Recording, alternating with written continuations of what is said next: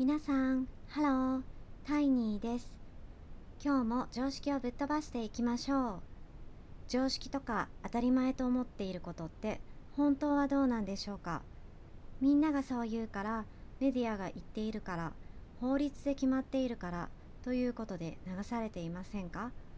普段常識とか当たり前と思っていることを一度立ち止まって考えてみたり新しい見方をするきっかけにしてみてくださいねはい。今日は古い建物や家の価値は下がるという常識をぶっ飛ばしていきましょう。自分の家を買うとしたら新築で買うもしくは建てたりしますか？それとも中古物件など買ったりとか？そういう手もあります、まあ、東京だとマンションも割と多いと思うんですけどそうですね。地方の方私の出身地とかだと結婚して子供を作ってで新築の家を建てるっていうのが夢の人も多いんじゃないかなと思います。地方だと特にその割合が多くなるのかな。新築の家がやっぱり人気ありますね。自分たちで理想のこう設計から考えたりとかそういう理想の家が作れるっていうところで多いですね。で日本の場合はまあ、人気エリアとか都市とか、えーと、開発がこれからスタートするっていう場所以外だと大体20年ぐらいで家の価値って下がりますよね。だからなんかやっぱり、えーと、古いものよりも新しい方が綺麗だしどうしてもみんな新しい家を建てたいっていうのも多いと思います。でもまあそれに比べて海外特に欧米とかでは古い建物も価値があってでそういうところに住みたいっていう人も多いんですよね。あの私はアメリカに住んでいた時古い家に住めってすごい言われてでなんでかっていうと、まあ、地震に強いからとか、まあ、そういう声もありましたあとまあ古い家の方がなんか味わいがあっていいよねっていうその伝統的なものにやっぱり価値を感じる人が多いなっていうのが実感です。はい、で日本の場合だとまあ結構日本家屋とか町屋も人気あるんですけど、まあ、空襲で焼けたり天災で亡くなったりとかしたものも多いのかもしれません。まあ、残っているものも多いですよね。私の地元の金沢とかはそういう町屋とかも結構残っていてそういうとこも、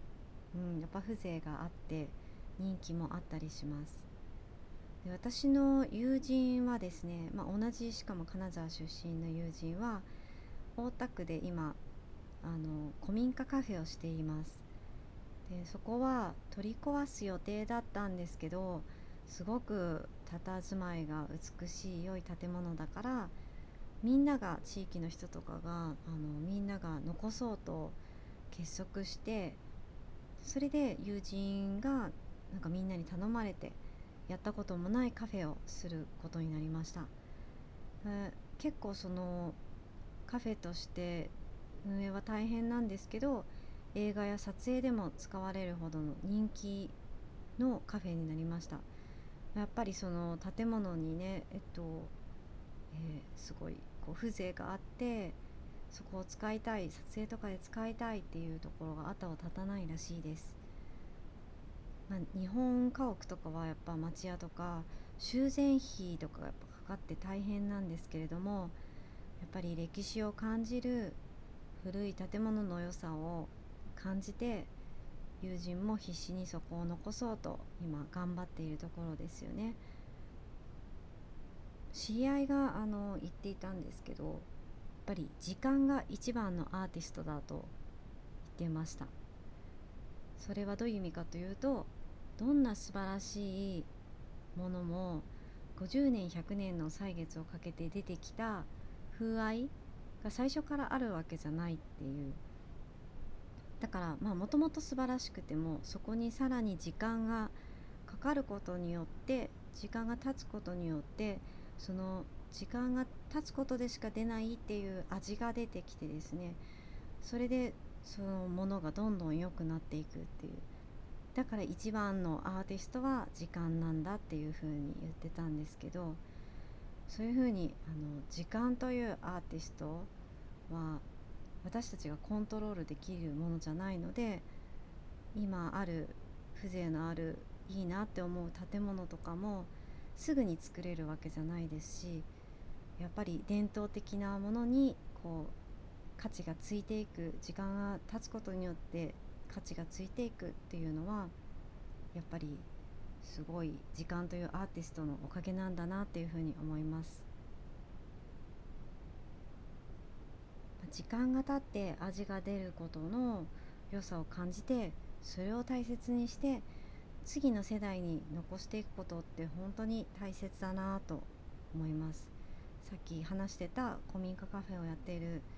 友人もやっぱりその思いで頑張っているんで、うん、そういう古いものにちゃんとあの価値がついていくっていうのは素晴らしいことだなと思います。あとはちょっと話を戻すとアメリカで古いマンションでも価値がある理由の一つとしてあのリノベーションがすごいあの活発にされていてですねでいろんな人がそのリノベーションをするしてよりそのあの個性的なユニークな、えーと、部屋を作りをしていったり建物家づくりをするんですよね。でなんかそれをすることによって買った時よりも高い価値でこう売れたりとかそういうのがすごくこうあの根付いていてだからなんか古くてもあの古い建物でも価値が下がるっていうそういうのがそもそもあの日本ほどはないような気がします。まあでもそういうリノベーションも日本も結構今はあのメジャーになってきたんじゃないかなって思うんですけど、まあ、そのそもそも建物があの良いものでさらにリノベーションをしていくっていうことがやっぱり一番価値をつける時に大切だなって思うんですけど最近の建物ってやっぱ安っぽいものばっかりになっているんじゃないかなっていう気がしています。まあ、全体的にお金儲けのシステム上ファストファッションとかファストフードがすごく広がっていきまあ、建物もファストビルディングかわからないんですけどそういうものが増えていると思うんです。えーと、例えば、まあ、それはもう日本だけじゃなくて世界中においてそうだなって思うんですけどまあなんかあの利便性とか効率性をあの重視して経費を安くするように作っていてであの作っている人の情熱も感じないようなそういうものが多いし建物自体の味がなくなってでなんか同じようなマンションとか家が立ち並ぶそういう風景がどんどん作られてっていってるっていうのが、まあ、今の資本主義の影の面でもあるんじゃないかなと思います。私がちょっと前に読んだ本でまあ、たまたまそれはなんかお金の使い方投資の本だったんですけどその中に出てきたある昔の大工さんの話があってその大工さんの本に書いてある話なんですけれども昔の大工さんは家を建てる時に1本の木を同時に植えたらしいんですね。でそれは、えー、その大工さんが今から建てるお家が100年持つ家であればその頃にその植えた木がちゃんと育っているっていう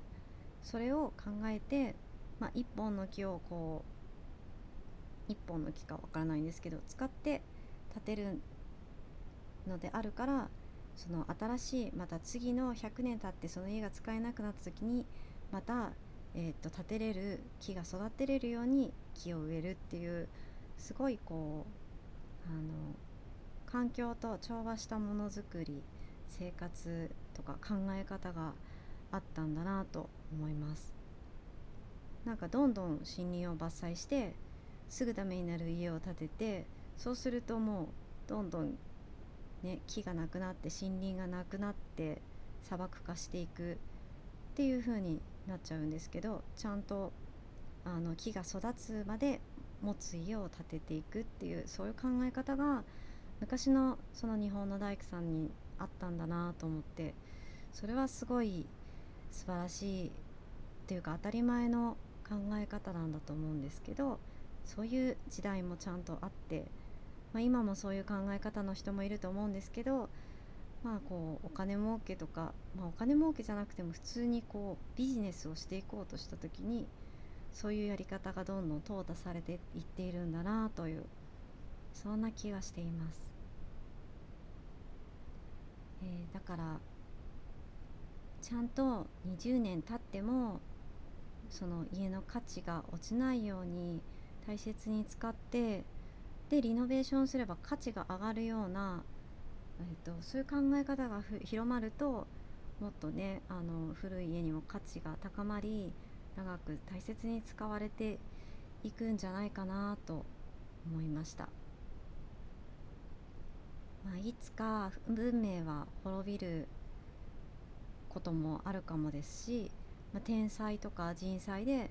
古いものが失われていくこともあるとは思います。でも、えー、文明が滅びるまでは